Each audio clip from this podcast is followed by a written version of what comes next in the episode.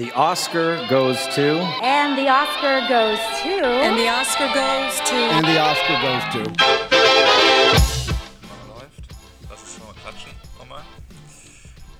Das ist ja eigentlich. Nee, müssen wir. Das müssen wir gar nicht. Geil. wir müssen nicht. Geil, stimmt. Das ist ja. Das ist ja hier. Wir müssen ja gar nicht klatschen. Das war die Begrüßung. Herzlich willkommen Aber ihr könnt zu einer klatschen. neuen Episode von Oscars Liste. Das war Impro-Comedy vom Feinsten. Wir machen neben diesem Podcast auch viel äh, Comedy. Äh, im Comedy Store in Berlin. Und äh, wünschen euch herzlich willkommen.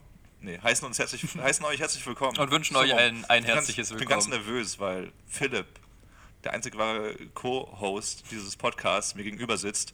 Und äh, es, ist, es ist ewig lang her. Ist ganz aufregend. Vor allen Dingen, also ich glaube, wir haben es das letzte Mal wirklich vor drei, vier Folgen gesehen, was in zwei Wochen ja dann schon, also pro zwei Wochen eine Folge sind das ja dann irgendwie schon zwei Monate.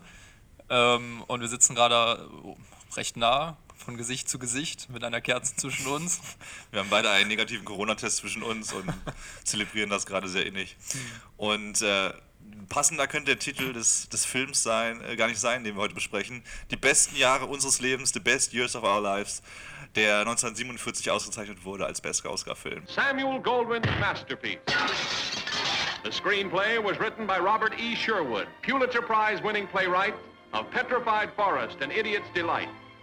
From this, William Wyler, who won the Academy Award for his direction of Mrs. Miniver, wove a pattern of motion picture magic. With Myrna Loy and Frederick March living through the heartwarming second bloom of love.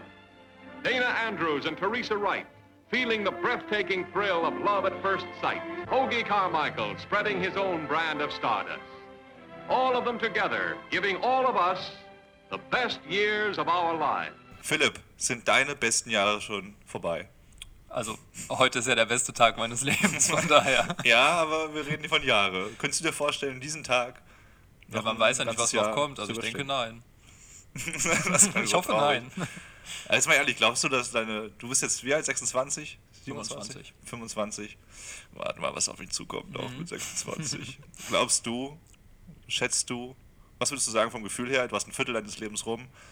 War das Geilste schon oder kommt das Geilste noch? Kommt noch, ich bin einfach mal optimistisch. Du lachst so, weil du es nicht ich glauben wollte jetzt kannst. eine lustige Antwort und nicht, nichts nicht Trauriges. Ich glaube, man lebt immer in der besten Zeit, die man hat in der Gegenwart. Weil man selber gestalten kann. Also ist geil 2020 das beste Jahr deines Lebens. Tatsächlich finde ich 2020 gar nicht so schlimm, wie Nicht, viele sagen. was? Ja, letztens drüber das nachgedacht. Also es könnte ja, du könntest ja richtig am Arsch sein, aber erstens leben wir in Deutschland, relativ gut gemeistert. Also die ganzen Aluhüte jetzt das Gegenteil behaupten. Ja. Und ich war nicht einmal in Kurzzeit. Und äh, ich habe immer Essen auf dem Tisch. Von daher, Ich glaube Also- ich glaub auch, der Gedanke ist, es könnte schlimmer sein, lässt alles immer gut sein. das ist vollkommen richtig. aber es könnte auch einiges schlimmer sein äh, für die drei Veteranen, die es in diesem Film schaffen, diesen Krieg überlebt zu haben, den Zweiten Weltkrieg, und äh, die sich danach wieder auf den Heimweg gemacht haben. Wir reden nämlich über drei Veteranen in diesem Film, davon handelt der Film, die äh, verschiedenste Positionen einnehmen. Kannst du dir gerne mal vorstellen. Denn darum wird es essentiell gehen. Drei Leute aus den verschiedensten Lebensbereichen, die äh, mit PTSD äh, mehr oder weniger zurückkommen und sich in die, in die Gesellschaft zurückgliedern müssen. Ja, also es gibt einmal L. L ist äh, so ein bisschen der Familienvater. Der kommt zurück und muss irgendwie miterleben, dass seine komplette Familie äh, ohne ihn erwachsen geworden ist. Die Kinder sind erwachsen geworden, die Frau ist noch ein bisschen erwachsener geworden. Und äh, sie ist jetzt nicht mehr zwölf, sie ist jetzt 18 geworden. endlich. war auch schon ein bisschen älter. ähm, und er hat tatsächlich ähm, große Probleme damit, das zu akzeptieren, weil er wollte, glaube ich, dass alles so ist wie früher, aber so wird es eben nie wieder sein. Äh, dann gibt es Fred, Freddy. Das ist so ein bisschen der. Ich weiß gar nicht, was sein Problem groß mit dem. Also klar, er hat Problematiken durch den Krieg, aber eigentlich befindet er sich nur in so einem, ich bin mit einer Frau zusammen, aber lieb eigentlich eine andere. Und der hat irgendwie so einen Hollywood- Höhenflug gehabt. Der war ein krasser Bomberpilot und äh, ist aber in der Heimat Ja, stimmt. ein Soda-Jerk, hieß das damals. Also eigentlich nur ein Barkeeper für alkoholfreie Getränke, der so Milchshakes und sowas gemacht. Mhm. Irgendwie cool, aber der Titel, hey, I'm a Soda-Jerk, ist nicht der geilste, nicht die geilste Berufsbezeichnung, um, um Frauen zu klären. Was auch seine Frau findet. Deshalb, genau, wie du schon gesagt hast, kleine Eheproblemchen. Ja. Also die Frau ist einfach richtig kacke. Die sie ist richtig kacke. Sie Die- ist eine richtig böse Figur. Ja, die will einfach nur auf Fotos grinsen und im normalen Leben geht, gehen ihre Mundwinkel dann sofort runter, sobald die Kamera quasi weggezogen wurde. Ähm, und er ist, das kann man vielleicht noch kurz anreißen, er ist, äh, eigentlich hat er eher Gefühle für Peggy. Äh, und Peggy ist witzigerweise die Tochter von L, Von L, dem genau. Familienvater. Und dann haben wir noch den dritten im Bunde. Homer. Homer. Ich weiß nicht, also die Simpsons haben einen so krass geprägt, dass, dass man diesen Namen einfach, man verbindet ihn mit einem döppeligen, etwas dickeren amerikanischen Mann. Aber er hat keine gelbe Haut, also. Er ist auch nicht dick, also, na gut, er ist jetzt, er hat leichte Rundung vielleicht, aber na, er ist kräftiger. Und ihm fehlen zwei Arme. Er ist nämlich der arme Tropf, der im Krieg äh, zwei Hände verloren hat. Ja. Übrigens, richtig krass, das äh, weißt du natürlich auch, aber das gesamte Publikum hier vor den Kopfhörern gerade nicht. Der, der, der ihn gespielt hat, nämlich Harold Russell, äh, der hatte auch zwei Hände weniger im echten Leben. Der wurde genau deswegen gecastet, weil er auch im Zweiten Weltkrieg war und nachdem er TNT in den Händen gehalten hat, äh, dann zwei Hände weniger hatte.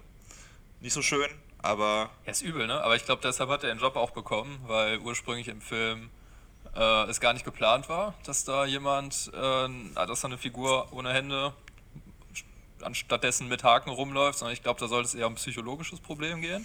Genau, so das klassische posttraumatische Social, wie nennt man das nochmal ausgeschrieben? Weil man kennt PTSD, PTSD so, aber Post-Traumatical Ah. Social Disorder.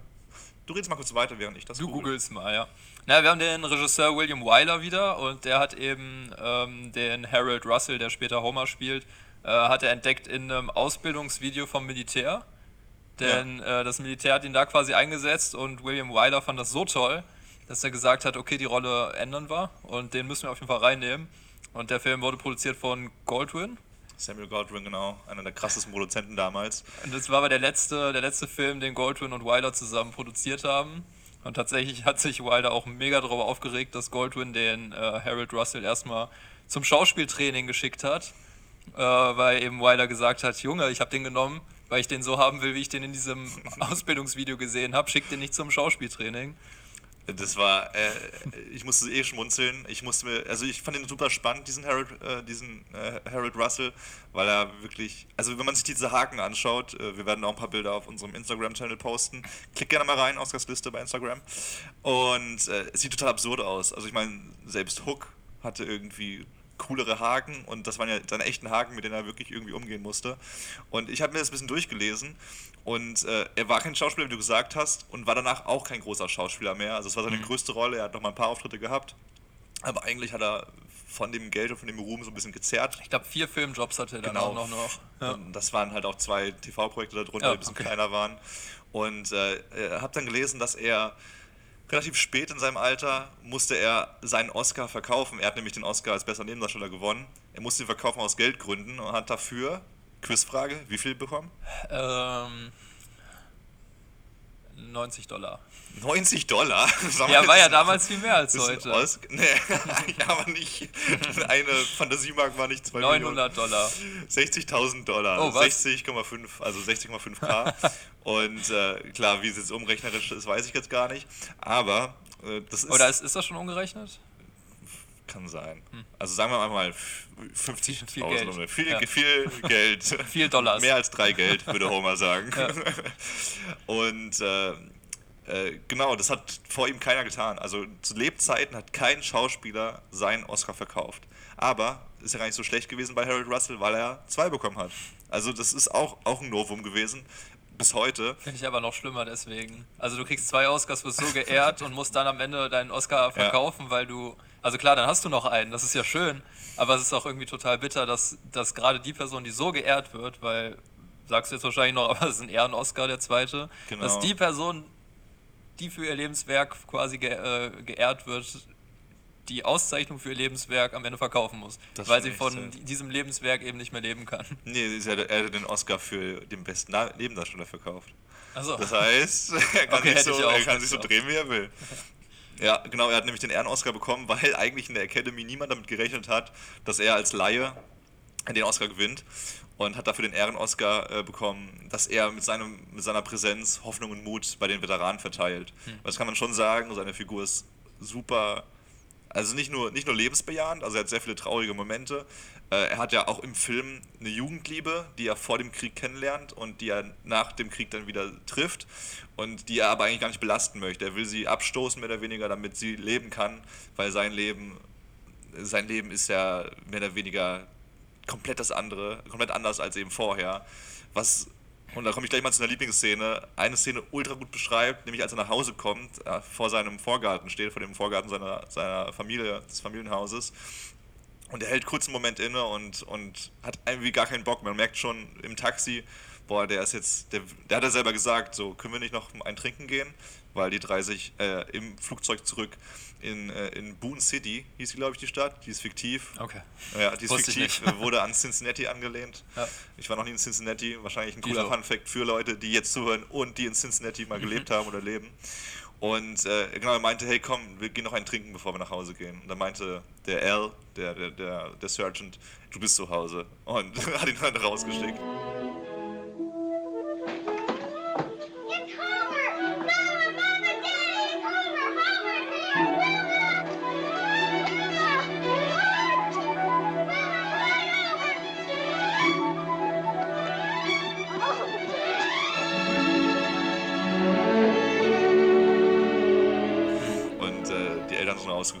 Und die kleine Schwester von ihm und alle haben ihn umarmt, bis die Mutter plötzlich den Haken gesehen hat und sie bricht halt sofort in Tränen aus. Der Vater war sehr supportive, hat gesagt, komm, wir gehen erstmal rein. Und äh, die Peggy, nee, das war nicht Peggy, das war seine Mary, seine, seine die Jugendfreundin, steht dann auch da und bei ihr sieht man gar keine Reaktion. Also man guckt so in ihr Gesicht und denkt, man denkt sich, okay, hey, dein Freund hat zwei Hände weniger. Aber das ist ja auch ihre Rolle. Sie hat sich da nicht viel anmerken lassen und ja auch durchgehend gezeigt, I don't give a fuck, ich hab dich trotzdem lieb. Ja. War das deine Lieblingsszene? Weil an der Szene hat mich eine Sache extrem gestört. Ich habe viele Lieblingsszenen, das okay. mir mehr Das war aufgeschrieben. eine deiner 220. ich habe genau Lieblingsszenen. fünf Lieblingsszenen. Okay. Ja, ich sag mal kurz, was mich daran gestört hat. Und das fand ich am Anfang des Films, später aber nicht mehr. Der hatte sowas. Also der Film war irgendwie um Realismus bemüht. Das geht halt so weit, dass der William Wyler, also der Regisseur, gesagt hat, ich möchte, dass alles ein bisschen dreckig aussieht. Also ihr dürft nur benutzte Klamotten anziehen, keine neuen vom Kostüm. Dann wurden, glaube ich, die Räume ein bisschen kleiner gebaut, damit alles so ein bisschen beengt aussieht. Äh, aber die Szene, die du gerade meintest, ähm, bevor der Schnitt zur nächsten Szene kommt, bleibt die Szene ungefähr für zwei Sekunden stehen, damit auch ja jeder sich nochmal genau angucken kann, hm, wie guckt die Person, hm, wie steht die Person. Und das ist halt so, das nimmt dieses Realistische raus, weil das wirklich wirkt dann wie in einem Theaterstück. Was ich schon öfter gesagt habe, ich mag nicht, wenn Filme aussehen wie Theaterstücke. Ey, Das hat mich aber nur klein gestört an der Szene. Das war jetzt nichts, was den ganzen Film irgendwie in Mitleidenschaft gezogen hätte. Aber hättest du nicht auch zurückgespult? Weil ich hätte auf jeden Fall äh, Stopp ge gedrückt und zurückgespult, um uns anzuschauen, wie die reagieren. Weil das ist ja so der essentielle Part. Also es gibt drei Parts so. Äh, die, die Leute, die drei lernen sich kennen, bevor sie nach Hause kommen, fühlen sich als Helden irgendwo auch. Sie haben den Weltkrieg überstanden und Deutschland besiegt, sind Teil der Siegermächte. Erster Part. Zweiter Part, das, äh, der, das Aufeinandertreffen auf die Familie und, und, und die Leute aus der, aus der Vergangenheit. Sie merken so krass, wir kommen wieder gerade in unsere alte Welt. Und der dritte Part dann später mit beiden Beinen wieder in dieser alten Welt stehen. Und ich finde dieser Knackpunkt von Part 1 und 2, wo sie ihre Familie sehen, das fand ich schon ziemlich cool, weil sie gezeigt haben, der Vater, der hat sich nicht anmerken lassen, dass er schockiert ist. Der wollte dann halt sofort helfen und beim Tragen und so. Die kleine Schwester hat eh nicht gebockt. Also die hat irgendwie schon, nee, die hat schon schockiert geguckt, Ja. aber wusste halt nicht, was sie sagen soll. Die Mutter bricht Die sofort in Tränen schlimmsten, aus. ja.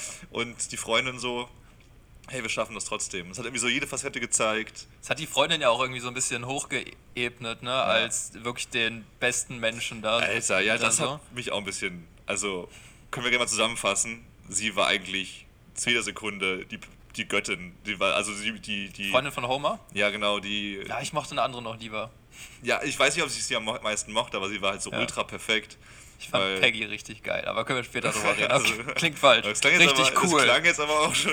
Peggy, Peggy ist eine ganz tolle. Figur. Peggy. Ich finde den Namen Peggy irgendwie nicht so geil. Kann man sich gut merken. Peggy? Peggy Peggy. ist irgendwie so kurz, prägnant. Peggy. Man sollte einfach seine Tochter in Deutschland mal Peggy nennen. Obwohl das machen, glaube ich, einige. Die sieht man dann um 20.15 Uhr bei RTL 2. Na gut. Aber Peggy kennen wir. Äh, Theresa Wright war auch bei Mrs. Miniver, den Film, den eben auch That's right. Und lustigerweise, gemacht hat. genau, Mrs. Miniver wurde auch von William Wyler gemacht, der Regisseur, der auch jetzt hier Regie geführt hat. Ja. Aber tatsächlich äh, zum Namen Homer nochmal kurz. Der, ähm, ich habe mal geguckt, das ist ein sehr, sehr, sehr alter Name. So hieß nämlich der Dichter der Odyssee, Omer, aber Homer. Homer. Omar später dann, als die Islamisten dann eingefallen sind. Und, ähm, und der bedeutet tatsächlich der Gatte, unter anderem, hat mehrere Bedeutungen. Ähm, was ja irgendwie ganz gut passt zum Film, weil, wie immer, voller Spoiler der Podcast, aber am Ende ähm, geht es ja eben um Homers Heirat. Das heißt, da wird er zum Gatten. Ja. Auch passend zu Homer Simpson, um mal noch einen Spoiler Ja. wegzunehmen. Fand ich eigentlich ganz schön. Also ich fand seine Story auch irgendwie gut, weil ähm, ich finde, alle drei Protagonisten werden ja so ein bisschen, dass ihr Problem auf ihr Soldatendasein reduziert. Und bei Homer, der kann halt nichts dagegen tun, weil man es ihm halt direkt ansieht. Und ich fand es dann interessant, wie der Film sich dazu verhält, weil irgendwie macht der Film ja dem Vorwurf, dass man sich, dass man sich quasi darauf reduziert, dass er halt eben keine Hände, sondern, äh, ich würde jetzt Scherenhände sagen, aber Haken hat.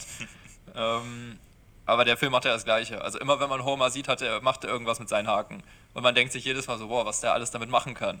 Aber wenn Figuren im Film sagen, boah, was du alles damit machen kannst, dann ist es halt eher eine Beleidigung. So für ihn. Und das heißt, der Film macht ja irgendwie das Gleiche. Aber gleichzeitig ist es vielleicht auch nicht schlecht, weil man sich dadurch eben halt mal selber fragt, wie würde man sich zu ihm verhalten. Und man wird gezwungen, da auch so drauf zu gucken. Und man beschäftigt sich halt mit der Frage, äh, was soll man denn eigentlich machen in so einer Situation? Was ist das äh, Normalste? Ähm, Er ist ja auch so eine Mischung aus Selbstmitleid und Realismus, äh, äh, mit, mit einer Mischung aus Selbstmitleid und Realismus aufgetreten, indem Ja. er kein, also er hat nicht nur rumgeheult, aber er hat klar gesagt, hey, äh, äh, Mary, was willst du eigentlich von mir? Nee, Wilma hieß sie, sorry, ich hab den Namen falsch gesagt. Sie hieß Wilma, ne? ich weiß gar nicht, wie die hieß. Okay, die Freundin von Homer. Deine So Lieblingsfigur. Figuren, Ja, ja, die, äh, zu, zu ihr hat er immer ganz klar gesagt, so hey, guck mal an, ich kann nicht viel mehr machen, du, du, dein Leben ist eine totale Qual, eine Belastung, wenn du mich weiter äh, daten willst. Mach's nicht. Und er war da immer sehr aktiv und wollte sich irgendwie nicht aufbürgen. Und äh, das war dann wirklich eine echt krass herzliche Szene am Ende, als er dann eben gezeigt hat, da waren sie beide im Schlafzimmer, Wilma und äh, äh, Homer, Homer. Und er hat dann seine, seine, seine Krallen, wie sagt man da jetzt politisch korrekt eigentlich? Seine, seine Prothesen wahrscheinlich, oder? Ja, Ja, ich glaube, selbst wenn eine ha ja, gut, das ist- sind ja Haken, ne? Also der Haken. Ja. Also erstmal Prothesen ist bestimmt das korrekteste, ja. ich finde es erstens total faszinierend, wie man die benutzt, weil Das ist wirklich ja cool, weil er alles damit. Das Ja, aber- zeigt der aber- Film ja auch irgendwie, er kann alles damit machen. Ja, aber, aber, auch, aber auch wie nervlich gesehen so. Also Ja. wie, da die, wie das funktioniert, biologisch gesehen. Ja, hätten wir mal, habe ich jetzt nicht vorbereitet, Nee, da muss glaube ich die auch, biologische Abhandlung. Ich glaube, da ist schon noch irgendwas aktiv. Oder das waren. Äh, Gibt es Elon bestimmt auch einen ist ein Podcast drüber. Funktionsweise von Ja. Arm- und Wir Beinprothesen. empfehlen diesen Podcast. Folge an dieser Stelle. 80. und dann geht es vielleicht um den Film hier und es wird erklärt. Das wäre richtig gute, Das wär gutes cool. Cross-Promo. In der Parallelwelt spricht wahrscheinlich auch gerade dieser Podcast über unseren Podcast. es gibt auch diesen Film, wo darüber gesprochen wird. Ähm, ja, auf jeden Fall diese Szene, wo, wo, sie, wo sie im Schlafzimmer stehen und äh, wo er die Prothesen ablegt. Also da meint er noch, also er hat sehr detailliert erklärt, das kann ich noch machen, die selber ablegen und mein Hemd ausziehen kann ich sogar auch noch. Aber jetzt ohne diese Prothesen, ich brauche auf jeden Fall, der mir jemand, äh, ich brauche auf jeden Fall jemanden, der mir hilft, die anzuziehen, diese Prothesen, weil ich sonst, also ich könnte keine Türen aufmachen, ich könnte mir das Hemd nicht alleine anziehen, ich könnte das und das nicht. Und jetzt siehst du mal, wie dein Alltag aussehen würde, Wilma. Und dann meinte sie, ja, ich sehe das alles und ich sehe auch, komplett falsch zitiert wahrscheinlich, ich sehe, ich sehe das alles, aber ich sehe auch, dass ich dich immer noch liebe. This is when I know I'm helpless. My hands are down there on the bed. I can't put them on again without calling to somebody for help. I can't smoke a cigarette or read a book. If that door should blow shut, I can't open it and get out of this room. I'm as dependent as a baby that doesn't know how to get anything except cry for it. Well, now you know, Wilma. Now you have an idea of what it is.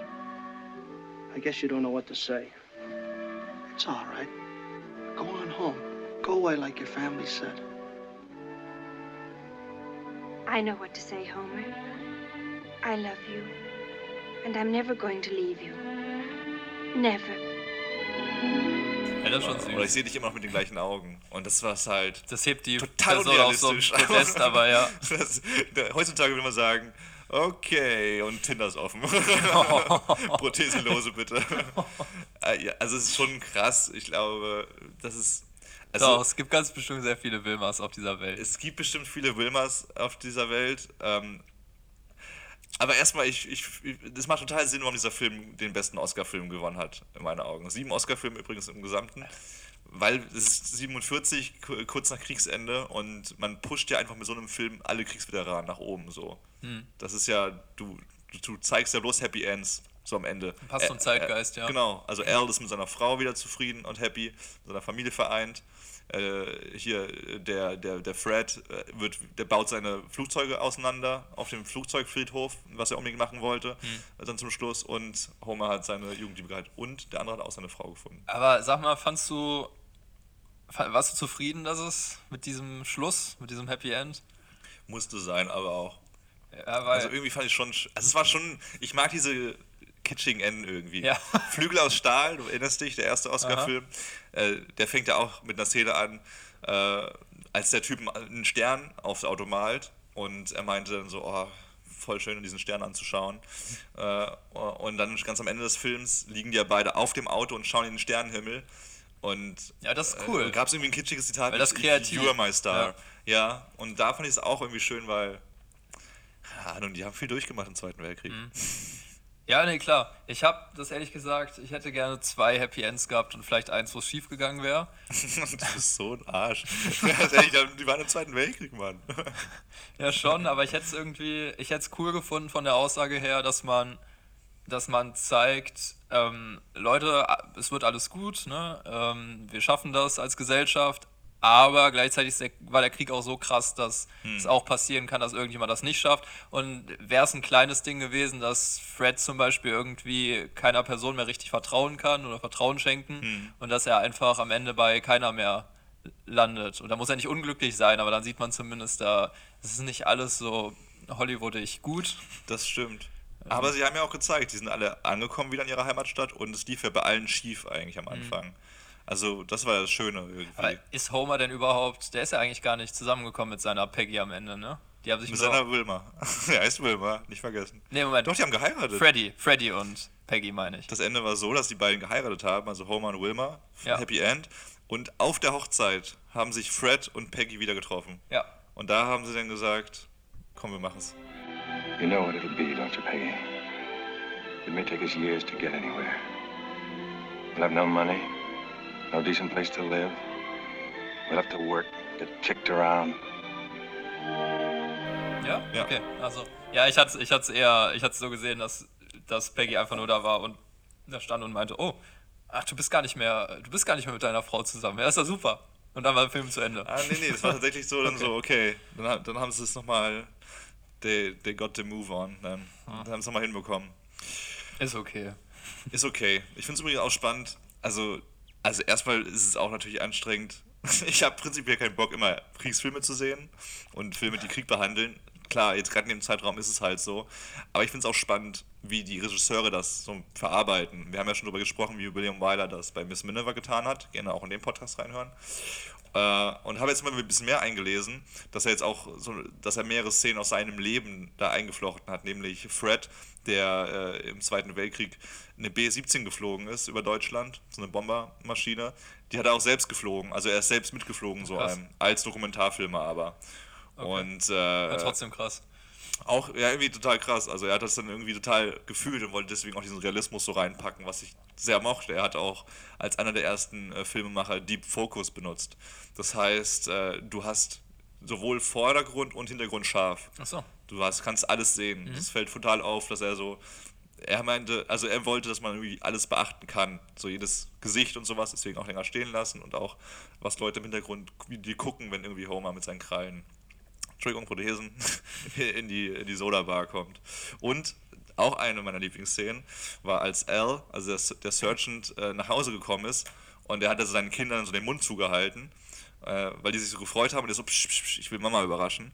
Und dann stehen die sich in diesem langen Flur gegenüber. Also sie, sie, sie ruft ganze Zeit so, hä, wer hat da geklingelt, wer ist denn da? Und irgendwann checkt sie so, niemand antwortet. oh mein Gott, ist er das?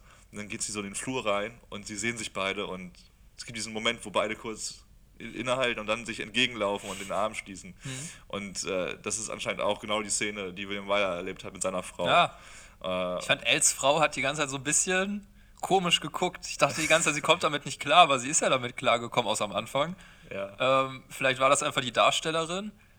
Äh, guter Punkt. Ist mir gar nicht so aufgefallen. Es war einfach so eine taffe Ja. Hausmutter. vielleicht war das auch irgendwie eine persönliche, irgendeine persönliche Verbindung, die ich dazu irgendwas gezogen habe. Und tiefenpsychologisch hat es bei mir Unwohlsein geweckt, wie sie geguckt hat. Aber muss nicht, muss nicht äh, der Tatsache entsprechen. Aber ich fand es auch, ähm, ich glaube auch, dass, weil wir jetzt eben schon den gefühlt 80. Kriegsfilm sehen, der bei den Oscars ausgezeichnet wurde. Es ist ja auch interessant, weil wir halt einen großen Vergleich mittlerweile haben. Und ich finde halt vor allen Dingen, das ist ja jetzt so ein Kriegsrückkehrerfilm. Ich weiß nicht, hast du American Sniper gesehen vor Ja, mit Dings hier, ne? Mit dem Hangover-Darsteller, äh, der heißt. Hier der Hauptdarsteller, der gut aussehende, Bradley Cooper. Ja. Genau. Äh, nee, hab ich nicht gesehen. Ja, ist schon ein bisschen her, ähm, aber das war ja auch ein Film über einen Kriegsrückkehrer und irgendwie sind diese Filme ja interessant, weil ich sag mal, die wenigsten von uns sind Gott sei Dank irgendwie aus dem Krieg heimgekehrt und dann haben halt Filme schon eine große Rolle, ne? Die erklären uns quasi, was dann halt so abläuft in der Gesellschaft und was da halt für Dramen, Familiendramen, gesellschaftliche Dramen, Arbeitsdramen entstehen und ähm, ich habe da halt auch wieder so ein bisschen an, also wirklich an Flügel aus Stahl, unseren ersten Oscar-Film gedacht. Oder den Gegenpol, den ich jeden, äh, jeden Podcast erwähne, im Westen nichts Neues. Also Filme, die auch Leute gezeigt haben, die aus dem Krieg wiederkommen, zumindest zum Teil. Ich habe die ganze Zeit überlegt, wie der Film sich so einordnet zwischen den beiden. Also es ist eher so ein äh, seicht komödiantischer Film wie Flügel aus Strahl. Äh, Stra- Strahl. Der Strahl. Oh Flügel aus Stahl. Wie so eine ekelhafte Fetischversion. Flügel aus Strahl. Klingt auch so wie so ein Star Wars-Ableger oder so. ähm, oder halt sowas Drückendes wie im Westen nichts Neues. Und ich finde, für Flügel aus Stahl äh, spricht vielleicht der Patriotismus. Äh, also die reden schon ab und zu vom guten, alt, guten alten USA und so. Äh, ist ja auch nichts Schlimmes. Ähm, und Fred, Freddy, weil der einfach diese typische Hollywood-Figur ist, die ne, um die sich alle so ein bisschen reißen und der halt locker mit allem umgeht. Aber für Westen, im Westen nichts Neues spricht einfach, dass wir hier ähm, halt wirklich mal vom Krieg gezeichnete Einzelschicksale sehen. Und ähm, hier ist zwar jetzt niemand so richtig gebrochen, aber der Krieg wird es auch nicht zelebriert irgendwie als, als was Heldenhaftes, obwohl in dem Fall der Krieg ja wirklich vorüber ist. Also die kehren heim, als der Zweite Weltkrieg quasi vorbei ist. Und äh, ich finde, der nimmt so eine ganz eigene Position ein. Und ähm, ich finde es eigentlich schön, dass der ein bisschen positiver ist, weil man hier halt wirklich sagen kann, die können sich ja auf ihre Zukunft freuen, weil die müssen nicht nochmal in den Krieg, hoffentlich. Wissen die ja zu dem Zeitpunkt natürlich nicht, ob nochmal was passiert. Äh, und fand das cool, dass ähm, der eben nicht so nicht so weich gespült ist wie äh, Pioniere, nee, Pi- ach, völlig falsch, wie Flügel aus Stahl. Äh, und es muss ja auch nicht jeder Film einen so krass bedrücken wie im Westen nichts Neues. Also ich fand es ganz gut. War völlig wichtig, glaube ich auch. Also der Film funktioniert wahrscheinlich, hat wahrscheinlich auch in diesem Jahr am besten funktioniert, weil er so präsent war. Okay, Krieg ist gerade erst rum. Der, der, der Dreh für diesen Film hat sieben Monate nach Kriegsende begonnen. Also eigentlich haben die Trümmer noch geraucht, während die schon die Kameras angeschmissen haben da in Amerika. Der Krieg war nicht in Amerika, aber weißt du, Ja, versteh schon. lagenmäßig. Und äh, das macht, glaube ich, schon vieles, weil alle, der Regisseur war im Zweiten Weltkrieg und irgendwie jeder hatte da was natürlich mit zu tun. Und dann drehst du da gerade so mehr oder weniger auch einen Muntermacher für all die Veteranen, die dann mit einem teilweise ordentlichen Knacks nach Hause kommen müssen. So, für den sie natürlich nichts können. Das fand ich schon immer krass. Aber du darfst mir jetzt mal kurz erzählen, weil du es schon so angeteasert hast, warum du Peggy so toll findest. Ich finde die einfach cool. Also es ist wie gesagt die Tochter von äh, Elle und sie ist verliebt in Freddy. Peggy, Peggy and Freddy. Das muss auch so verwirrend immer sein, wenn Man kann gar nicht so Film gesehen hat. die, Es gibt ja diese Pärchennamen, wo man zwei Namen mischt. Das geht bei denen gar nicht so Fred- richtig. Peggy. Freddy. Freddy. Oh, Freddy. Ähm, ich finde sie einfach am Anfang cool, weil sie ist halt komplett individuell und entscheidet jede Entscheidung für sich selber, ist komplett unabhängig. Bis zu dem Punkt, wo dann ihre Eltern für sie entscheiden und auch äh, Freddy für sie quasi entscheidet, dass, äh, äh, dass, dass eben nichts aus den beiden wird, obwohl am Ende ja dann doch was aus denen wird. Ähm, und sie ist einfach super sympathisch. Ich finde sie super cool. Ähm, und vor allem bei Miss Minne es sie mir gar nicht so aufgefallen, aber ähm, ich habe einfach mit ihr sympathisiert. Also da war so emotionale Nähe. Hm. Fand ich cool. Es gab eine ganz tolle Szene, wo sie sich darüber beschwert hat, dass alles so schwierig ist, weil ja äh, Fred ein verheirateter Mann eigentlich ist. Und dann heult sie ihren Eltern vor, also Al und, äh, und seiner Frau, dass das alles so schwierig ist. Und das war die Mate von Philipp, die zum Glück geleert war. Äh, dass, dass der Liebe so schwer ist und dass die beiden ja aber nichts davon wüssten, weil sie ja noch nie Probleme in der Ehe hatten. Dann gibt es aber diesen, ganz tolle Szene, wo, wo, wo dann die Frau erklärt, ich habe ihren Namen leider nicht drauf, äh, wo sie so erklärt, so, hey, es gab, also wirklich, wir wissen nicht, was, was irgendwie Krisen sind. Wir haben uns so oft gestritten. Ich, er hat mich so oft nicht sehen wollen und es war, wir mussten und wir wollten uns und wir haben uns am Ende trotzdem immer wieder so, so oft neu ineinander verliebt. Und das ist total die romantische Szene. Und man denkt sich so, oh, geile Rede irgendwie für die Liebe und dafür, dass es auch manchmal schwierig ist und dass man das auch durchstehen kann, dass es noch besser wird. Und sie beendet ihren Satz, die Mutter, damit, hey, wir sind dann auch immer wieder, die, äh, wir haben uns auch immer wieder ineinander verliebt. Und die Tochter fängt einfach ultra an zu heulen und dreht sich um und rennt weg. Ja, das, das ist vielleicht ein schwacher Moment dieser Figur Nee, es war nicht gewesen. schwach, Okay. aber es war irgendwie so ultra witzig, weil es war so, so leichte Geigentöne im Hintergrund und sie erzählt da so irgendwie einen Monolog für die Liebe. Ja.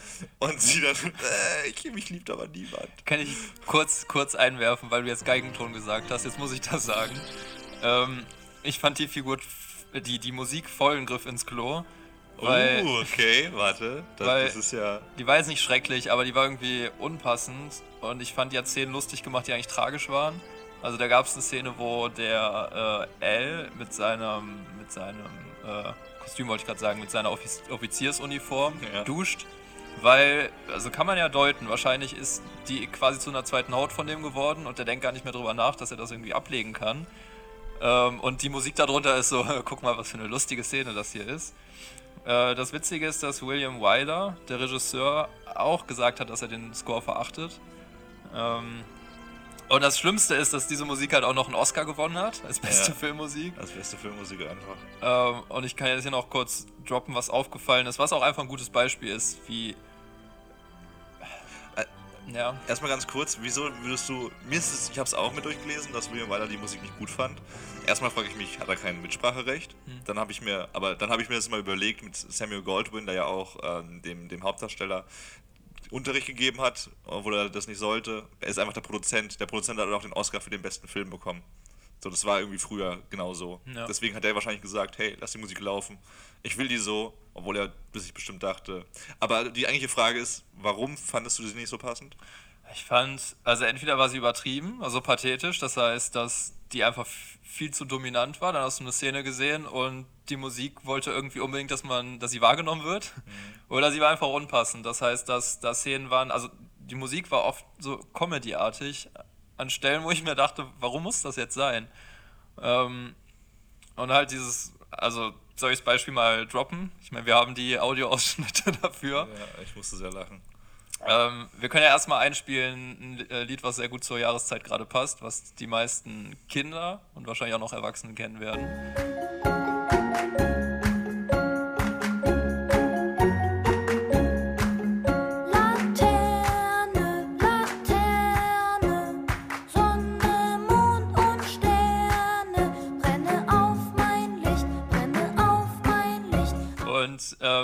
Das war Laterne, Laterne. Wer es nicht erkannt hat, der weiß ich auch nicht. Ähm, und das ist ja so ein Kinderlied und dem Komponisten ist halt nichts Besseres eingefallen. Vielleicht ist es auch einfach nur ein Zufall, als so ein Kinderlied, ich weiß nicht, wie es das im Amerikanischen gibt, aber die Melodie auch einfach immer abzuspielen, wenn man Kinder sieht im Bild, zumindest die ersten drei, vier Male. Und dann hat man immer so eine ganz komische Variation von Laterne, Laterne und denkt sich so, da sind Kinder im, im Bild, deshalb spielt man jetzt irgendwie ein Kinderlied im Score oder was war der Gedanke. Und das klingt dann halt eben folgendermaßen.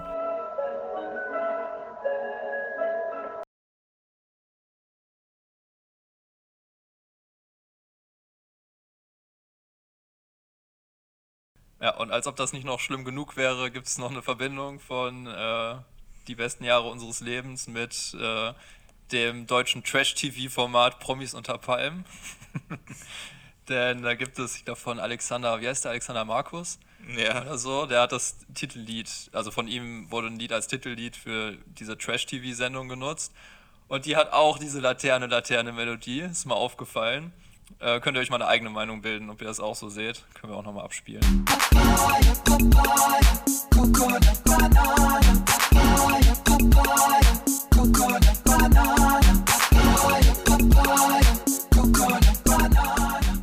Ey, ist so crazy, wirklich. Das hat mir Philipp vorhin geschickt und ich denke mir, also wie man so ein krasses Ohr haben kann einfach. Du, er macht auch selber Musik.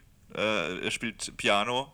Deswegen ganz, ganz mal kurz droppen, wie du bei YouTube heißt, damit man sich anhören kann. Kann man sich anhören, wenn man mag. Äh, Supernova 1604. Supernova. Es ist wirklich krass, was er da manchmal raushört. Wir hatten das schon ein paar Mal. Wann hatten wir es schon mal mit, mit dem Harry Potter-Theme bei irgendwas? Ähm, nee, es war das Star Wars. Star Wars-Theme, genau, bei irgendeinem Kriegsfilm wieder. Ich weiß Ja. auch nicht mehr, welcher es war. Einer der 20. Ja, da kann ich es. Ja, Ja, genau. Stimmt, es war wieder der, der, der Walk of Something. Krass. Also da kann man da eigentlich.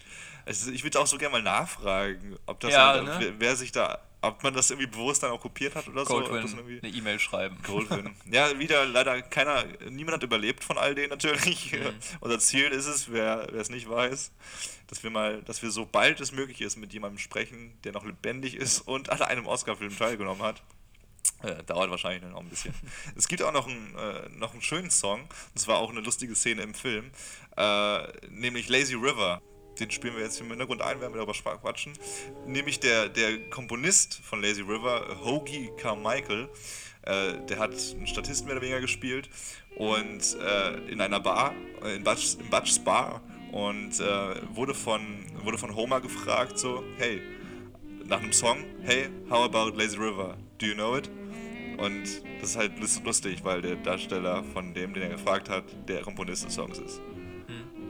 Das war kurz mein musikalischer Hm. Ja, das ist, das, ist, das ist so ein bisschen Meta-Humor, den man dann kennen muss. Ja. Da braucht man so, so einen Podcast, der einem das erklärt und dann denkt man sich beim nächsten Mal so, oh, das Ja. ist ja eine coole Sache. Aber der war cool, dieser Klavierspieler auch und auch die Kinder. Also am Ende bei der Hochzeit ähm, spielt, glaube ich, der Klavierspieler sitzt wieder da, der ist immer mal vorgekommen. Die Kinder sind da, die sich ähm, sehr viel über Homer lustig gemacht haben oder zumindest hat Homer das Gefühl gehabt, sie machen sich lustig über seine Hände. Und ähm, am Ende kommt das irgendwie alles zusammen. Alle sind auf der Hochzeit. Ich finde, das ist so ein schöner Umgang mit so Nebenfiguren, die nie so richtig wichtig waren, aber du packst sie immer wieder rein und dann hat man auch so das Gefühl, dass man in dieser Filmwelt mehr drin ist, weil man erkennt, ach, das sind die Kinder, ach, der saß doch auch vorher in der Bar und so. Das fand ich ganz cool. Also sollen wir mal über, ähm, über L noch, äh, L noch reden. Fandest du seine Story allgemein gut? Also L war der Familienvater mit den Kindern, die schon ein bisschen erwachsen waren. Genau, L. Also kurze Zusammenfassung, wir haben einmal Homer, den einfachen Soldaten, der war in der einfachen Infanterie, dem wurde da die Hände weggebombt. Dann hatten wir Fred, das war ein erfolgreicher Bombardier-Pilot, also eine Stufe höher. Und nochmal eine Stufe höher haben wir L, äh, der Sergeant war. Und der zurück nach Hause kommt, zwei Kinder hat und eine Frau, also eigentlich ein cooles Heim und eigentlich sollte man sich mega freuen. Und wie gesagt, das haben sie toll gemacht am Anfang, wie er nach Hause gekommen ist und wie man irgendwie seine Freude so gespürt hat, so, oh, back in the game, geil, irgendwie zu Hause. Der dann aber, der auch direkt einen Job angeboten bekommt, mehr oder weniger, in der örtlichen Bank und auch einen relativ hohen Posten. Ja, also richtig guten. Einen richtig guten, einfach Job. nur weil er im Krieg war und da eben gedient hat. Äh, Die Begründung des Leiters, des Bankleiters war, dass er, dass er sich um die Veteranen kümmern könne, die jetzt auch wie alle nachkommen. Weil sonst versteht die ja niemand. Genau, sonst versteht die ja niemand. Und gerade weil er die versteht, hat er einmal einen äh, Kredit vergeben, den sonst niemand vergeben hätte, nämlich an einen Kriegsveteran, der Geld brauchte, um sich was aufzubauen. Ja. Hätte gar keinen Sinn gemacht, finanztechnisch, für den Bankleiter, für den Chef da, aber er hat es gemacht und Er äh, hat das auch so geil begründet später, weil er, ich weiß nicht mehr genau, was er gesagt hat, aber er wurde dann auch kritisiert und er hat auf so einer Firmenfeier halt auch irgendwie gesagt, er achtet halt, er rechnet halt nicht mehr, sondern er weiß, wem er vertraut und würde man immer rechnen, dann hätte man im Krieg quasi auch nichts geschafft, sondern man musste einfach Ja. mal eine Entscheidung nach dem Herzen fällen. Ja. Ja, und es braucht eben jemand, der jetzt äh, an dieser Stelle den Veteranen hilft, wieder ins Leben zu kommen. So, weil er es natürlich kennt. Hm. Aber so richtig happy war er nicht. Aber ich fand das richtig cool, weil ich fand am Anfang seine Story an sich finde ich ganz gut. So. ähm, also ich fände sie alleine ein bisschen schwach, weil Thema ist nun mal Krieg und er hätte jetzt auch einfach im Koma liegen können oder er hätte auch äh, hier der letzte Bulle oder wie heißt das? Irgend so eine Sat 1 Serie, da ist glaube ich so ein Kopf lag irgendwie im Koma, hab's nie gesehen, aber gehört, worum es geht und dann muss, wird er auch konfrontiert damit, wie die Welt sich verändert hat. Oder vielleicht irgendwie so ein Papa, der die ganze Zeit im Ausland Geschäftsreisen macht, wenn man das in die heutige Zeit mehr verlegt. Und ich dachte mir halt, das ist eine coole äh, Story, muss aber jetzt nicht Krieg sein als Ursache. Ich finde aber im Kontext von den drei Stories ist das schon gut, weil ähm, man merkt halt, dass der Film einem einfach nur Beispiele geben soll. Was kann denn so passieren, wenn man aus dem Krieg zurückkommt? Und ähm, also hätten wir jetzt drei Ls, dann wäre es vielleicht ein bisschen pointless so, aber mit einem L da drin macht es irgendwie total Sinn. Und dann fand ich das so geil mit der Arbeit, weil die Arbeit sich eben so stark auf den Krieg bezieht, dass man ja quasi zeigt, er hat diese Stärke, er war im Krieg und er hat jetzt quasi eine, er ist jetzt wie so ein Superman, der gewisse Fähigkeiten hat, die andere Menschen eben nicht haben, die nicht im Krieg waren. Und gleichzeitig kann er das aber auch nie ablegen, weil er bekommt die Stelle nur deswegen und er ist auch nicht ganz funktional in seinem Job, weil er eben nicht so denkt, wie man irgendwie in dieser, Ja. in dieser, in dieser Wirtschaft denken muss. Ähm, und das passt eben zu dieser Grundaussage, dass du warst im Krieg und äh, das wirst du halt immer mit dir tragen. Dadurch bist du halt besonders, aber positiv sowie auch negativ. Ähm, genau. Er hat, der Film hat auch total krass rausgestellt, dass du eigentlich nichts Nützliches aus dem Krieg mitnimmst. So, du bist jetzt nicht besser in irgendwas plötzlich. Hm. Klar, du kannst, du kannst Waffen zusammenschrauben, du kannst, du weißt irgendwie, wie du dich tarnen kannst und also sowas alles. Das Die Fähigkeiten nützen dir dann halt Genau, wenig. die nicht nutzen- nichts, ne? Freddy hat ja dann, glaube ich, so einen Mechanikerjob, aber Genau, kurze Erklärung. Also Freddy war auch äh, relativ Depri irgendwann mittendrin und hatte se- seinen Soda-Jerk-Job äh, dann wieder bekommen, nachdem er zurückgekommen ist, war damit aber gar nicht happy und ist dann auf diesen Flughafenfriedhof gegangen, der übrigens echt war. Also es waren keine Attrappen oder sowas, es war wirklich ein riesiger Flughafen mit alten Kriegsflugzeugen, die da eben gelagert wurden.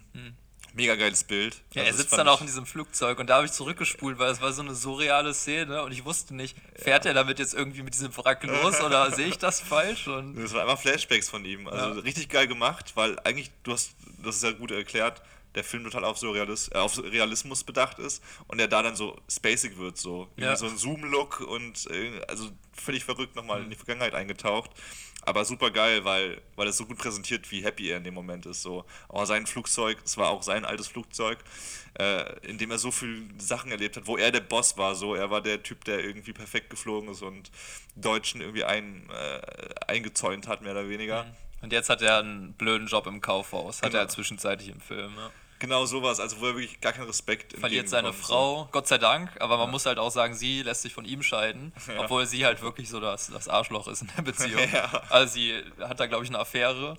Genau. Und dann sagt sie zu, der Verheimlicht's Typ sagt so, sollte ich nicht mal langsam gehen, kommt nicht bald Fre- Freddy wieder? Und sie so, nee, der kommt eh nicht wieder. Und dann kommt er halt wieder und sie ist halt so, ja, beschwer dich bitte nicht. Ist nicht meine Schuld, ist deine Schuld. Also völlig strange. Kann man ihm, ihm äh, ihn kann man glaube ich am besten noch nachvollziehen, weil er so die Mittelschicht ist und irgendwie jeder ein paar Überschneidungen bestimmt mit ihm hat. So zwei Hände fehlen den wenig, wenigsten und Sergeant, äh, Sergeant, Sergeant, Sergeant, wie sagt man so? Äh, perfekt in Englisch. oh. Uiuiui.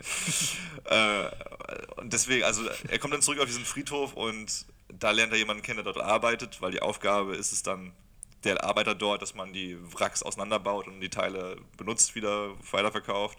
Und das war tatsächlich früher eine richtig gute Jobquelle für Veteranen. Also das hat man extra so gemacht, man hat extra diese Flugzeuge dahin gebracht, auch wenn man die Materialien nicht immer gebraucht hat, einfach damit Veteranen einen Job hatten und einen Job, mit dem sie sich identifizi- identifizieren können. Ja, schon cool. Total, total cool, aber auch irgendwie strange. so, So die Veteranen Ludolfs. das wäre die geilste Sendung auf die jemand. Die Veteranen Ludolfs. Nach dem dritten Weltkrieg dann. Klingt so nach Kabel 1, aber. Die Veteranen Ludolfs. Sie Steel Buddies mit den Ludolfs gekreuzt. Möbeln alte Panzer auf. äh, ich weiß gar nicht, wo ich jetzt war. Das ist mir voll rausgegangen. Äh, du warst bei Freddy und seinem Job äh, und dass man das früher äh, extra als Job angeboten hat, damit Also das weiß ich noch, ja. Ich weiß nicht mehr, wo ich hin wollte. Ach so. Aber genau, also Kann das, das zeigt vielleicht aber auch, dass es einfach nicht so... Also am Ende war es halt eine Liebesgeschichte und die haben es irgendwie dann zu Ende geführt. Ja. Und das war... Also es war halt auch irgend, also es- es war so ein bisschen, ich suche immer nach der, wir haben jetzt viele Hollywood-Filme gesehen und wir haben immer so diesen gleichen Clark Gable, der irgendwie mitspielt. Und äh, also er war nicht Clark Gable, aber er sah relativ ähnlich Clark Gable, also diesem großen Hollywood-Star von damals. Und ähm, die Figur ist halt immer ähnlich, ne? Das ist immer der Typ, der die coolen Sprüche droppt. Und also ich meine, der wird in dem Film wird Fred anges angesprochen, beziehungsweise über ihn gere wird geredet mit, der ist ja ein angehimmelter Fliegerstern, er kann schon für sich selber sorgen und er bringt halt auch über den Krieg so Sprüche wie, äh, ich musste nur dafür sorgen, dass die Bomben an der richtigen Stelle landen. Und das ist halt so, das ist halt so die Figur, die irgendwie klar, er tut nur so, als ob er null Probleme damit hat, weil er so eine coole Sau ist, aber er ist trotzdem die coole Sau, die du in jedem Hollywood-Film irgendwie hast. Ich fand es aber interessant, dass der eben, ähm, dass der Darsteller, das war Dana Andrews, ähm, auch fünf Jahre später schon nicht mehr so erfolgreich war. Also der hatte, das war ja so der, wo man gedacht hätte, den wollen die vielleicht ein bisschen aufbauen zum Hollywood-Star. Der hat aber fünf Jahre später schon noch in B-Movies mitgespielt ist dann auch irgendwann in so eine Alkoholsucht verfallen. Passt jetzt zum letzten Film. Das war, glaube ich, das verlorene Wochen Wochenende. Und ähm, hat dann sich wieder so ein kleines Star-Image erbaut, aber nur als, ähm, als Star von so Werbekampagnen gegen Alkohol, weil er seine Alkoholsucht eben irgendwie überwunden hatte. Ähm, und ja, schade für ihn, weil ich glaube wirklich, er hatte so die Rolle, mit der man am ehesten in anderen Produktionen eh nicht spielen kann und mhm. trotzdem immer wieder eine Rolle hätte bekommen können hier irgendwie strange, wie es damals war. Also wir haben irgendwie so unsere Handvoll Stars, die wir jetzt auch schon durchhalten, Clark Gable und äh, und die anderen. und die anderen zwei. Rita Gabo, wollte ich noch sagen und so. Also es gibt ja, schon ein paar. Ja, ja. Ähm, und es wird tatsächlich viel aussortiert immer wieder. Mhm. Also viele haben so eine Rolle, wenn man sich die Biografien anschaut und viele sind dann wieder weg vom Fenster. Ich wollte gerade sagen, dass es heutzutage eigentlich nicht mehr so ist, aber ich muss gerade an Moonlight denken, der 2018 den Oscar bekommen hat, ja. mit dem wir dann in ein paar Folgen sprechen. Und da wird auch, also da hat dann auch niemand mehr. Oder mhm. die sind dann auch wirklich für diese eine Rolle bloß da. Ich denke auch, so wenn man in so 150 Jahren macht, denken sich irgendwie so zwei Idioten, so, hey, wir mal einen Podcast über Oscar-Filme machen. und dann sind die irgendwann im Jahr 2000, weiß ich jetzt nicht, 15, kein Plan äh, und machen vielleicht nicht nur die besten Filme, sondern auch Hauptdarsteller und so, dann wird man sich auch denken, ja, Jennifer Lawrence war ja auch so eine, so eine ja. Greta Garbo, obwohl sie ja heute nicht so verehrt wird, aber eben schon, ich glaube, die hat ja schon viele Oscar-Auszeichnungen, hm. wenn ich mich nicht täusche. Der hat ja super viel mit Bradley Cooper immer. Und da würde man auch sagen, ja, Bradley, äh, Bradley Cooper und Jennifer Lawrence haben immer zusammengespielt, wie wir quasi heute über früher reden. Aber natürlich ist es heute irgendwie anders. Das checkt man ja schon. Das ist, glaube ich, nicht nur, weil wir heute über früher reden und das heißt nur die ganz Großen immer rausgreifen, sondern dass, äh, das weiß ja jeder, dass Hollywood früher noch so ein ganz anderes und noch viel größeres, also Hollywood heute ist riesig, aber Hollywood früher war ja auch irgendwie kulturell nochmal. Ja, es war auch kleiner einfach. Andere Art, ja. Also es war einfach. Ja, kleiner, aber nicht, nicht unwichtiger. Nicht unwichtiger, aber du konntest leichter Star werden. Ja. So in der Hinsicht. Heute ist die Chance auf Star sein, glaube ich, deutlich kleiner. Ich glaube, heute verfliegt es auch schneller, ne? Heute fliegt es auch schneller. Ja, letztens sind wir drüber nachgedacht, dass so. Also es wird kein Michael Jackson mehr kommen, so. Es gibt viele gute Künstler und Billie Eilish ist auch ein riesiger, ist auch ein riesiger Star in ihrem Alter ja. schon. Aber sie ist nicht der einzige Star. So, wenn sie jetzt heutzutage. Hoffentlich sagen kommt noch mal, noch ja, mal so ein Großkaliber. Aber ich glaube, die Gesellschaft macht es unmöglich. Wenn, Meinst du, weil Lieder sind dann auch immer so für ein, zwei Jahre interessant und dann eher nicht mehr, ne? Nicht zeitlos. Ich, äh, Musik verändert sich so wie Kultur immer und ich glaube. Billie Eilish macht zum Beispiel, wenn wir jetzt bei ihrem Beispiel bleiben, schon sehr gute Musik und auch in 50 oder 100 Jahren werden Leute sagen, krass, ja. gute Musik von damals, da bin ich der festen Überzeugung. Aber Fakt ist so, wenn Michael Jackson früher bei Wetten das aufgetreten ist, Alter, dann waren 80 Millionen Menschen vor dem Fernsehen. Mhm. Das gesamte Land hat zugeschaut und alles durchgedreht. Wenn heute Billie Eilish bei, sagen wir, bei Late Night Berlin mal zu Gast ist, ist es ein cooler Clip mit 20 Millionen Klicks oder sowas. Aber die Welt dreht nicht mehr durch. So. Da sitzen abends irgendwelche Leute vom Fernsehen und sagen so, ach, ist das nicht, das ist doch die. Oh, krass. Das ist ja, doch diese Billie Eilish. Also das, das ist das, das, dieser Hype für der, der konzentrierte Hype auf eine Sache ja. ist, glaube ich, nicht mehr möglich. Stimmt, und das war früher, hast recht, das war früher in Hollywood-Filmen auch noch viel krasser. Da mhm. gab es diese, diese eine Leuchtturmproduktion, wo jeder wusste, die wird eh Oscars absahen. Ähm, und heute sind die Oscars ja Gott sei Dank auch mal, blicken auch mal auf Filme, die nicht einfach das Größte sind. Klar, bei so einem Once Upon a Time in Hollywood oder auch La La Land. Auch wenn La La Land eine Überraschung war, es war aber eine Überraschung, dass es kommerziell so gut mhm. angekommen mhm. ist. Und es gibt immer noch diese Jury-Favoriten. Ähm, aber dass es wie früher ist, dass wirklich auch das ganze Kinopublikum wusste, jetzt läuft das an und wir gehen alle rein. Das war tatsächlich fokussierter irgendwie. Ja, total. Also bin echt mal gespannt. Weil man konzentriert sich irgendwie nicht mehr auf irgendwas. Man ist nicht nur Fan von einer Sache, man ist Fan von, von 20 Sachen. und dann sehr gestreut. Ja, man bekommt halt alles mit, ne? Man kann sich ja gar nicht auf eine Sache konzentrieren. Wenn eine Nee, Sache nur plakatiert wird, gut, dann schon. Aber wenn man ein Handy hat, Twitter, Facebook, was auch immer alles oder Insta äh, und pro Minute irgendwie 40 verschiedene Dinge angezeigt bekommt, dann zerstreut das halt ein bisschen. Ja, das ist echt heftig. Ich musste mir auch Gedanken darüber machen, wie, wie damals mit Krisenzeiten umgegangen wurde. Also der Film zeigt ja gut, wie so ein Land nach dem Zweiten Weltkrieg sich wieder zusammenrauft, beziehungsweise die drei Menschen, die diesen Krieg mitgenommen haben, so ein bisschen, wie das so aufgenommen wird in einem normalen Dorf und man kümmert sich drum und man hat voll Respekt ja so am Anfang vor allem von diesen Veteranen und also dieses, dieses Verständnis für, für Menschlichkeit und, äh, und Krisenbewältigung ist ein ganz anderes, als ich, wie ich es heute im Gefühl habe. Also die Ja. Wahl, die US-Wahl wurde kurz nach diesem Pod dieser Podcast-Aufnahme beendet. So, Joe Biden hat gewonnen, sehr glücklich, alles. Ähm, Kurz vor der Podcast-Aufnahme. Ja, genau. Weil sonst wärst du jetzt ein Wahrsager. Kurz, na ja, stimmt. Sehr gut. Sehr gut aufgepasst. Ja, Äh, also das, die USA war gerade vier Jahre in einer krassen Krise. Oder immer noch, das wird sich jetzt nicht ändern durch Joe Biden, aber das war der gestörteste Präsident aller Zeiten, der jetzt alles versucht, alles daran versucht, die Macht nicht zu übergeben. Und also total freakig alles. Und wir nehmen es irgendwie so hin. Also das Land ra rauft sich irgendwie nicht zusammen und verarbeitet das und es geht irgendwie weiter. Dieses Verarbeiten fängt nicht an. ja, ja. Es zieht sich einfach nur weiter alles. Und einfach das Verständnis für Krisen ist ein ganz anderes, finde ich. Gefühlt auch weniger, weniger Filme, die sich auf Sachen berufen, die erst passiert sind, weniger Großproduktion. Ja, genau. Jetzt hat man halt Avengers oder Buchverfilmung oder was auch immer. Also Sachen, die du in jedem Jahr bringen kannst, die sind immer zeitlos. Hast du natürlich auch nicht die Schwierigkeiten. Es gibt ja immer wieder Filme, die verschoben werden, weil sie irgendwas thematisieren, das gerade politisch ein bisschen kritisch ist. Hm. Ähm, ja, das stimmt. So eine Aufarbeitung, mediale Aufarbeitung, natürlich im Fernsehen schon, aber Kino Ja. Und auch gefühlt diese, weniger. auch diese Hoffnung. Also ich meine, äh, die besten Jahre, die, die besten Jahre unseres Lebens doch so rum. Richtig? Der Film versprüht so eine krasse Hoffnung. Also ja, das war eine Scheißzeit im Krieg und so, aber passt auf, ihr drei, wir zeigen diese drei Männer, denen es besser geht am Ende und Mhm. wir schaffen das, selbst wenn dir zwei Hände fehlen.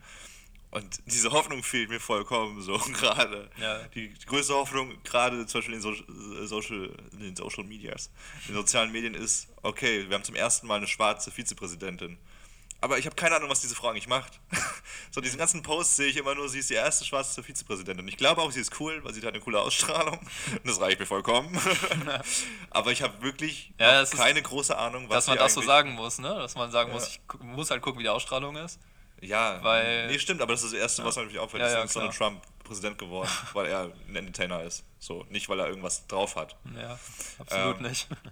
Aber das ist halt, äh, also das Thema Hoffnung finde ich so spannend. Ich finde es auch cool, dass die, dass, also daneben, dass der Film einfach so eine Anleitung für alle Zuschauer gibt. Zu der Zeit ja nicht unwichtig. Guck mal, äh, so könntet ihr mit ähm, Menschen umgehen, die aus dem Krieg kommen. Und ich würde sagen, dass die Moral so ein bisschen ist, dass man äh, am besten hilft, wenn man die Leute halt einfach so normal wie möglich in den Alltag zurückholt, wenn man die Traumata halt thematisiert, aber ähm, die Person halt niemals irgendwie äh, auf den Einsatz im Krieg reduziert. Und äh, das ist schön, dass man so klar aus dem Film sagen kann, das will der sagen. Äh, und wenn es eine Aussage ist, die man auch so deutlich daraus lesen können sollte, äh, dann passt es ja perfekt. Weil wenn man bei dem Film jetzt irgendwie groß interpretieren müsste, dann wäre es schade um die Aussage, wenn eben nicht jeder drauf kommen würde.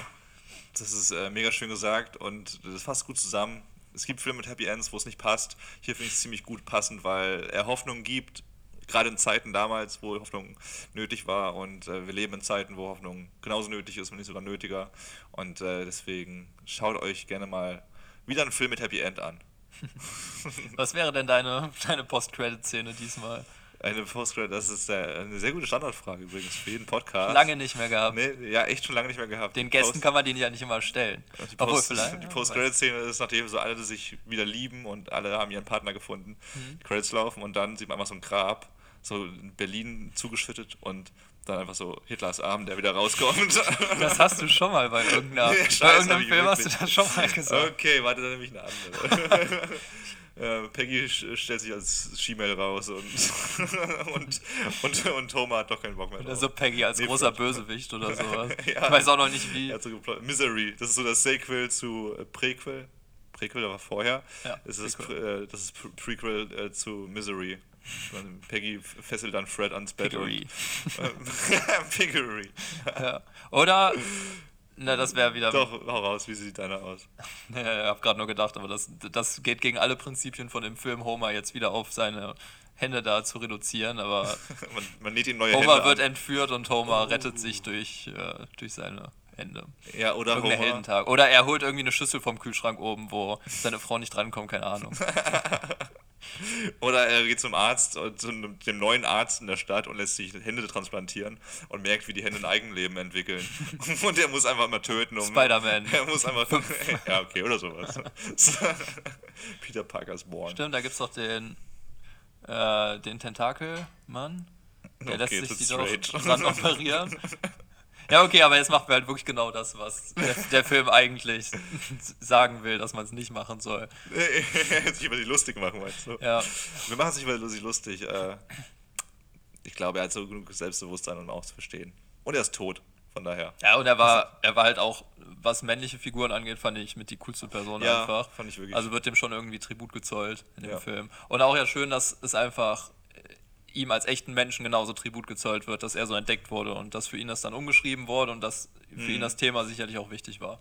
Absolut. Deswegen nehmen wir die Moral der Geschichte mit und kümmern uns mal ein bisschen mehr um unsere Mitmenschen, ob sie aus dem Krieg kommen oder nicht.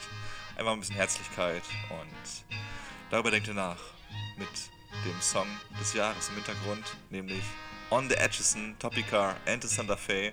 Sehr komplizierter Titel von äh, Johnny Mercer und Terry Warren aus dem Film The Harvey Girls.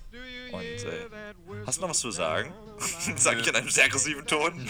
Aber nein, Sag- sag mal was. Vielleicht, Sag haben, wir, vielleicht haben wir was. was vergessen, was, was wichtig ist. Aber es fühlt sich wie ein rundes Ende an, soweit. Nö, komplett rund. Sehr rund. Deswegen, Beste Aufnahme unseres Lebens. äh, es ist zu 99% rund. Äh, den letzten Prozent erledigt ihr, indem ihr uns auf Instagram und Spotify folgt.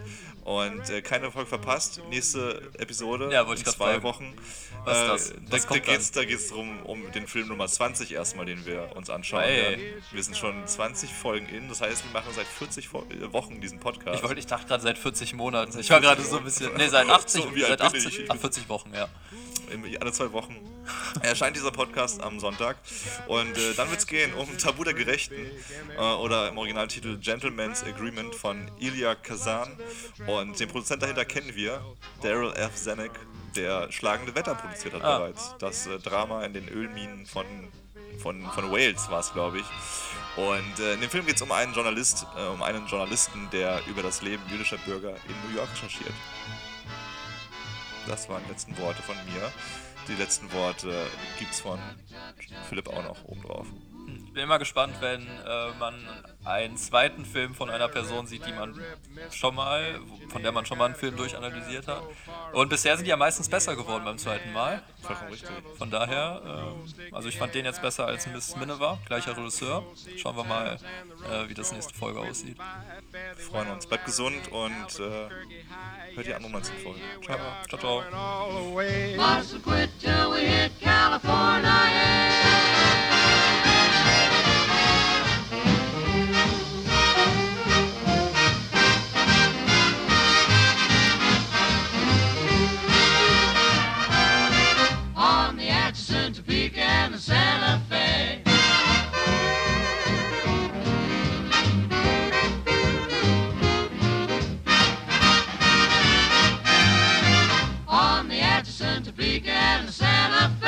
Here she comes.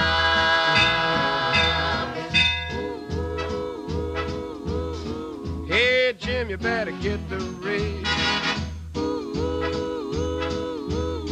She's got a list of passengers that's pretty big, and they'll all want lifts to Brown's Hotel, cause lots of them been traveling for quite a spell. All the way from Philadelphia.